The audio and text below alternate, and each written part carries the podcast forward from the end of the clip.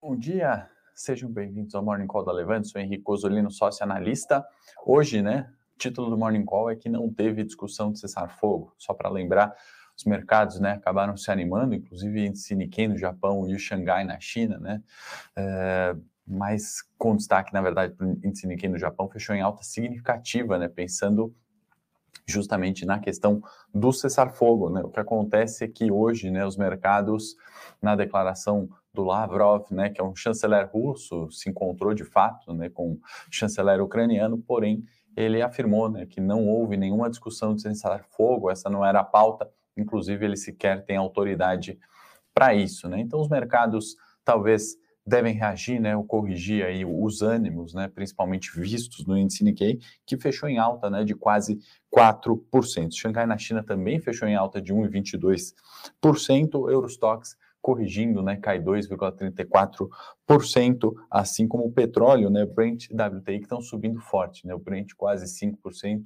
WTI sobe mais do que 4, né, lembrando que ontem teve um tombo, né, uma correção significativa dos preços do petróleo, né, bastante distantes ainda agora da quase máxima dos 140 dólares o barril, mas muito disso vem, obviamente, em discussão né, sobre essa questão de não ter havido ainda discussão de cessar-fogo, apesar de algumas declarações onde poderiam haver encontros né, entre o presidente russo e o presidente ucraniano, né, o, e isso continua né, deixando um copo mexer, uma esperança ali de cessar fogo em guerra, né? Bom, a gente está observando o dólar também, né? Dólar futuro, se der tempo, inclusive a gente coloca na tela, né? Houve um teste, né? A tentativa de rompimento dos 5, né? Uma importante barreira que poderia trazer o dólar futuro para os 4,80, né? Num valuation muito mais é, normal, de acordo com o consenso, né? A gente discutiu muito isso em 2021. Vou dar um bom dia aqui para o pessoal. Lembrar que às 9 horas, né? A gente tem o evento, né? Quarto dia de comemoração aqui de quatro anos da Levante. Hoje vem o Flávio Conde para comentar, né? Para bater um papo comigo sobre valuation, uma mini aula aí sobre os principais pontos para a gente olhar quando a gente quer entender fundamentos, né? De uma empresa, né? O que a gente tem que olhar para avaliar uma ação, né? De uma forma objetiva, né? E a gente vai comentar alguns desses destaques e vai lembrar, né? Tem sorteios aí de livro, de caneca, entre outros, né? Quatro ganhadores, todas as lives, só marcar o hashtag aniversário levante no final da live.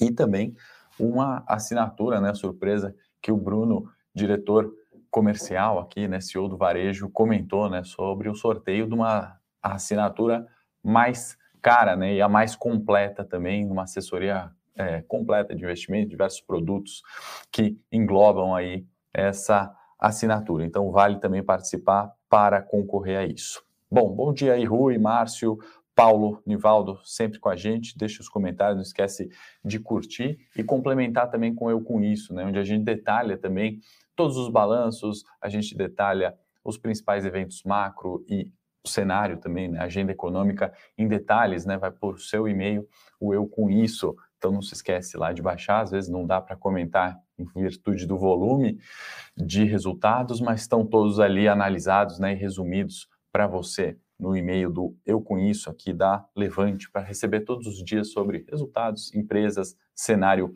macro. A gente junta o time todo aqui, escreve, analisa e manda para você. Tá bom? Voltando para a pauta, né?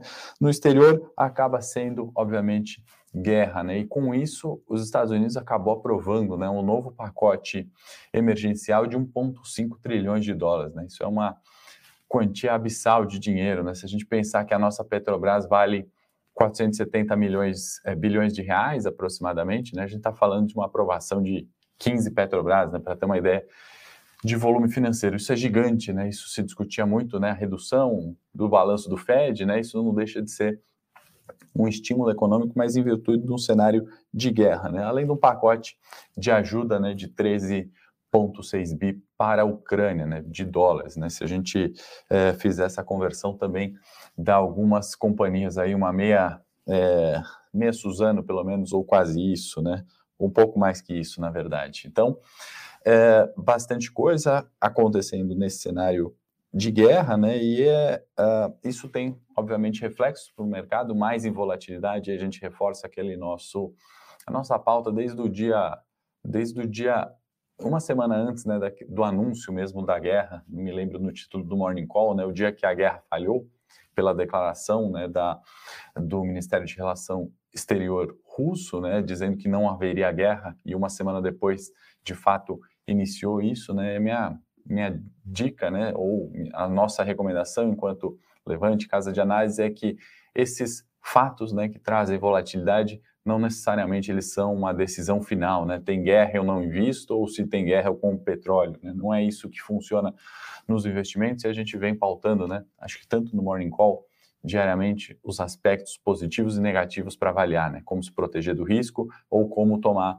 mais risco em alguns setores, né? Então essa é a minha recomendação, né? Não é para comprar como o mercado acaba fazendo irracionalmente ontem, né? O fim da guerra sem uma confirmação, né? E aí o índice Nikkei no Japão sobe quase 4, Eurostox hoje cai quase 3, né? Então, essa volatilidade é normal da impulsividade do mercado. A gente, quanto investidor, né, enquanto alocador de longo prazo e com sucesso, né, uh, fazem aqueles que de fato sabem diversificar e sabem analisar esses fatos mais do que tomar decisões binárias em investimentos, né? ou invisto ou não invisto, ou vou na renda fixa ou na variável, né?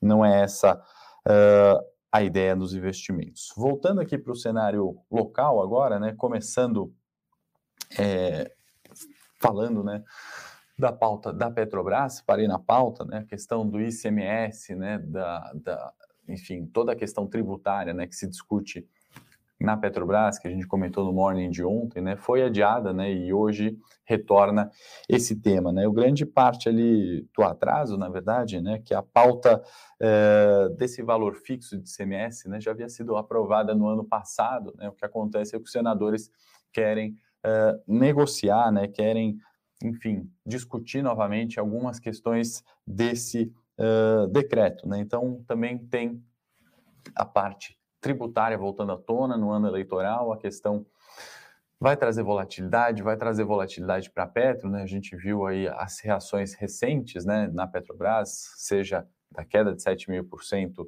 em um dia, né, no anúncio de usar os dividendos, por exemplo, para subsidiar a gasolina, e tem também a discussão do IPI, né, onde os senadores estão ali tentando reeditar o decreto, né, que reduziria 25% de qualquer produto industrializado dos estados, né, reduzindo a arrecadação assim dos estados, mas tendo, é, enfim, um é, apoio eleitoral ali ao governo, né, nessas propostas ali é, tributárias, né. Aí tem sempre a pauta da estabilização de preços, né, a questão de combustível continua muito forte, né, daí o tema de Petrobras e gerência política, acho que a gente comentou na segunda-feira, se eu não me engano, certamente afeta, né, o humor do Ibovespa é, como um todo. De agenda, né, eu considero, acho que o dia mais importante hoje, né, da agenda econômica da semana, a gente tem Banco Central Europeu decidindo política monetária, né, a questão de inflação bate a porta do mundo, né,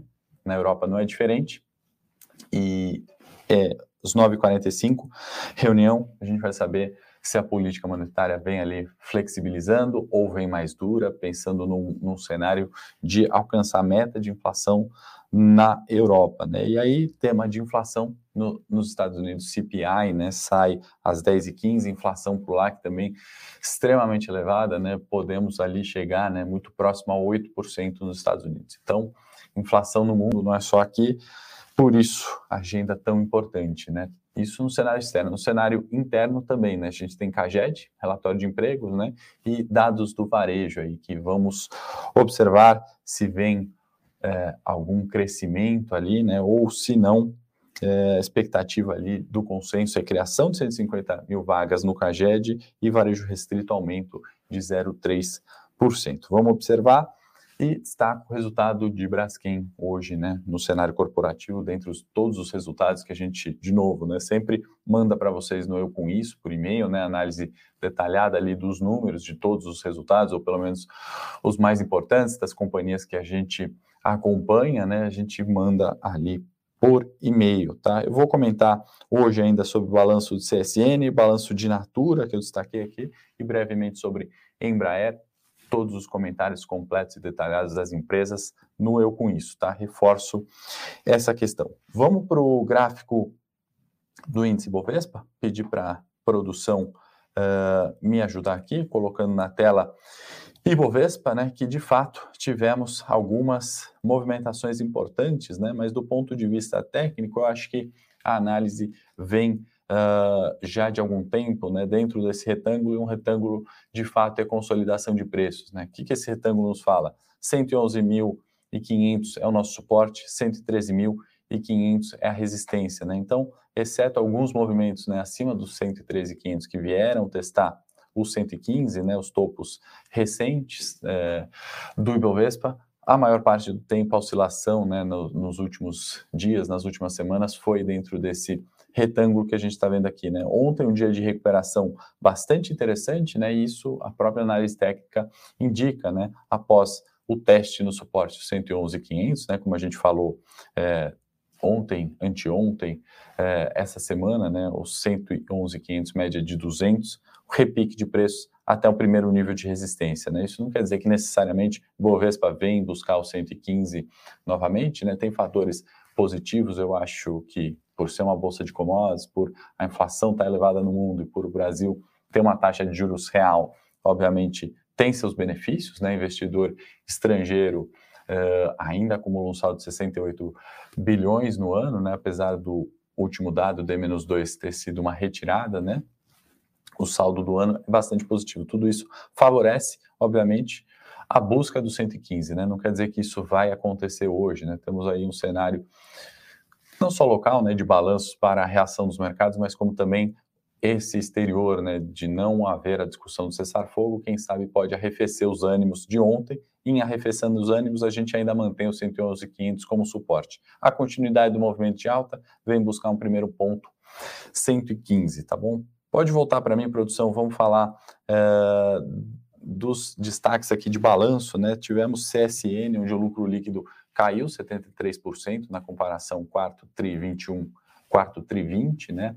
Uh, se a gente olhar EBITDA, né, é, é, veio em linha com as expectativas, né? E o resultado, acho que dentro é, do consenso, né? No ano, né, se a gente olhar lucro líquido do ano, crescimento de 217 né? Então, o resultado anual, se a gente olhar pela última linha do balanço, lucro líquido, crescimento positivo, e aí eu destaco só alguns detalhes, né? EBITDA veio em linha, então operacional ali forte, porém em linha com o esperado, mas uh, teve grandes benefícios ali, seja do IPO da CSN Mineração, né, que houve a separação, então o ganho disso para a CSN está refletido aqui, e também a gente não pode esquecer da venda né, de parte eh, das ações que a CSN detinha da Uzi Minas. Então isso acho que influenciou de maneira positiva o ano, EBITDA, receita em linha ali, dentro do esperado, sem grandes surpresas, acredito que uma reação neutra para o dia de hoje, né? Natura, né? A Natura que já foi uma das queridinhas também de bolsa, né? Se a gente olhar em um ano cai 50%, né, um pouco mais de 50%, uh, eh, a gente observou ali crescimento né, do lucro líquido, 294, então positivo o resultado uh, do último TRI. Uh, vale lembrar né, que dentro desse resultado a gente teve créditos fiscais, né? Créditos fiscais não recorrentes, não necessariamente ligados diretamente ao negócio, né? Mas uma boa recuperação de natura, acho que a reação deve ser positiva. Em linha geral, o balanço veio bom, na minha opinião, tá? E Embraer, que também teve lucro líquido, uh, reverteu o prejuízo né, do último trimestre, comparando o quarto T21 com o quarto T20, né? E a gente tem alguns, uh, algumas novidades né, na Embraer, que foi uma das melhores, se não a melhor desempenho do ano de 2021, com é, guidance divulgados, né, e, e, a entrega ali de aeronaves dentro uh, desse guidance, apesar da, da FAB, Força Aérea Brasileira, ter reduzido o número de pedidos, eles conseguiram entregar ali dentro do guidance previsto, isso o mercado gostou bastante, e projetos ali do futuro, né, inclusive com questões de carro voador, aviões com é, sem estudos né, para substituir combustíveis fósseis né, na aviação. É claro que são projetos do futuro, mas trazem ali é, bastante valor quando o acionista olha é, para a Embraer. Vale destacar também que o número de pedidos foi recorde, né? acho que desde 2018 né, não havia assim uh, uma lista tão forte. Então, a gente está vendo reflexo nos preços da ação da Embraer, né? Então, resultado bastante positivo também, na minha opinião. Eu acho que era isso que a gente tinha de pauta para falar. Concluímos missão de hoje, né? Acho que os principais pontos estão aí. Outros resultados, mais detalhes desses resultados, já escrevemos, né? Vai chegar aí no seu e-mail se você é inscrito, né? Se não é inscrito, procura nossas redes, entra no site da Levante, se inscreve ali para receber o Eu Com Isso, tá bom? No mais, quero pedir para a produção deixar o link aqui, né? O link já está na descrição. 9 horas eu vou receber o Flávio Conde aqui, professor de valuation, faz parte do nosso time de análise, né? Completa é, a experiência dele no mercado, né? Os cabelos brancos do Flávio não deixam enganar, ele está ali já já, 9 horas nesse link. A gente vai dar uma mini aula de valuation, né? Quais são os principais pontos para olhar, né? Como olhar de maneira fácil, rápida, o que, é importante entender de dados econômicos. Vale olhar lucro, como a gente analisa o EBITDA, quais múltiplos e o que são múltiplos, né? Uma forma fácil ali para a gente discutir, comemorando esse quarto ano é, de Levante, né? E quarto dia de festa aqui.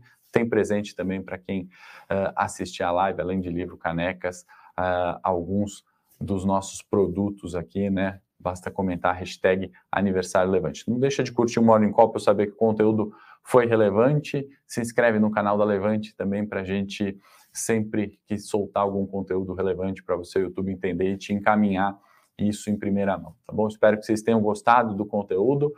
Para quem eu vejo às 9 horas, até já já. Se não, amanhã, 8h30, estou de volta aqui. Grande abraço. Para saber mais sobre a Levante, siga o nosso perfil no Instagram levante.investimentos. Se inscreva no nosso canal do YouTube Levante Investimentos. E para acompanhar as notícias do dia a dia e mais sobre a Levante, acesse nosso site levante.com.br.